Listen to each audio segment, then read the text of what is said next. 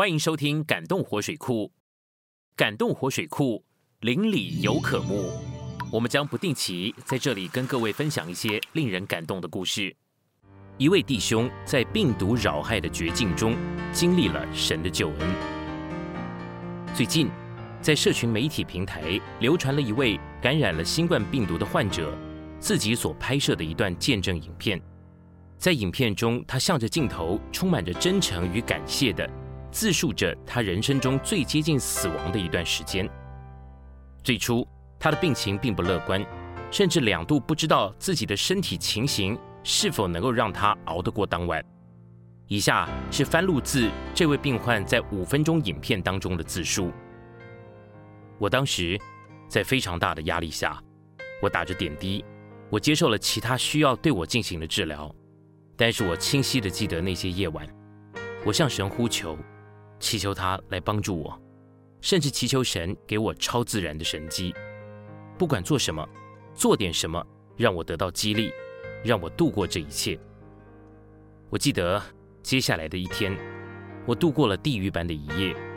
你需要知道的是，当你在隔离病房里面，没有任何人可以进来，没有任何人，没有牧师，没有朋友。没有家人，在任何人都不允许进入我的隔离室的时候，神派来的是一位清洁工。突然间，一位清洁工进来了，他就像一束阳光，他开始跟我聊天，他问我感觉怎么样，他开始跟我讲话，并且跟我说一定要坚持下去。之后我们聊了很多，谈了很多，他话锋一转跟我说。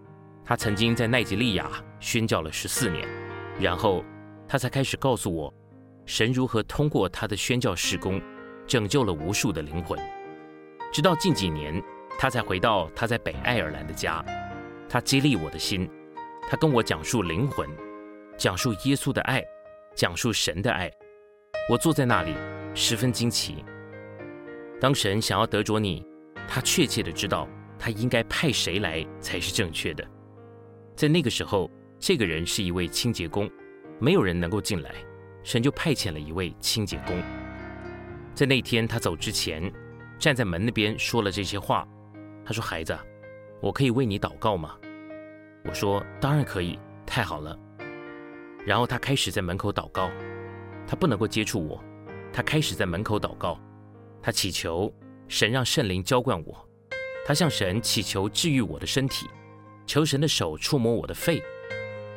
他站在那个走廊，然后祈求全能的神饶恕我，并且继续使用我。然后他离开了。难以置信的是，在他离开以后，他会定期的经过我的窗前，并且向我伸出大拇指。我记得那晚开始，我的身体开始好转，可能会是因为清洁工的祷告嘛。从那晚，我开始有食欲，想要要一包虾片来吃。我向神祈求，因为没有人可以给我这些东西吃。我对神说：“主啊，你是不是可以给我一包虾片跟一罐可乐呢？”因为那天晚上我开始有好转。第二天的早晨，那个清洁工来了，他带来了一个袋子，袋子里面是两个橘子、一罐可乐，还有一包龙虾片。哼，不要跟我说神不知道，神知道我们每一个需要，他知道我们的每一个渴望。那个清洁工把袋子通过门递进来，他不能进来，然后他就说：“这是来自神的一个礼物。”我坐起来，我吃了那些虾片。朋友们，神是你个人的神，他知道我们内心最深处的渴望，他也知道我们一切的需要。我今天想鼓励你们，在外面的每一个人，神知道你所有的需要，他知道你心灵的渴望，他是一位奇妙的救主。圣经罗马书八章二十八节，还有我们晓得万有都互相效力，叫爱神的人得益处，就是按他旨意被招的人。神在创立世界以前已经预定了一切，他知道我们真正所需要的，所以神在我们周遭的环境中为我们安排并预备这一切的人事物。我们要相信，许多事情临到我们，并非偶然发生的。乃是神在我们的身上有奇妙的安排，使我们看见自己的软弱和无能，转向依靠神的自己。箴言十六章九节：人心筹算自己的道路，唯耶和华指引他的脚步。二零二零年，好像疫情在各地一发不可收拾的混乱境况中，许多人甚至医术高明的医生，再怎么努力，再如何避免确诊人数和死亡人数的数据，却好像没有上限的持续上升。然而，许多人能够像影片中的男子一样做见证：人的尽头就是神的起头。神渴望他的儿女来寻求他，依靠他。在发生疫情以前，我们似乎有很多自己的筹算和能力，但在这样的疫情中，我们认识到自己的渺小。我们再如何筹算，也无法筹算到天灾人祸。我们好像被迫停下自己的筹算，但我们实在是要看见恩典的门就在这个时候向着我们敞开。亲爱的朋友们，你若问这个事情为什么临到我们，你不要觉得奇怪。这是神在向你呼召，愿我们借着疫情的环境，将心思转向他，寻求他，他就要指引我们的每个脚步。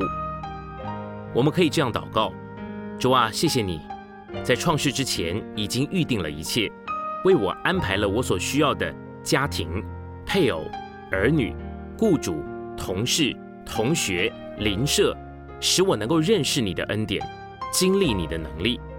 每件事情临到我。都不是偶然的，每件事情的背后都是你的美意，为了要叫我得益处。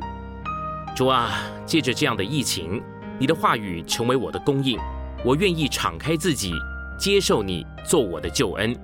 感谢你。如果想要继续收到关于活水库的发片讯息，请按下订阅，并且打开 YouTube 通知用的小铃铛，就可以在第一时间收到活水库的新影片通知。让我们一起把感动传递出去吧。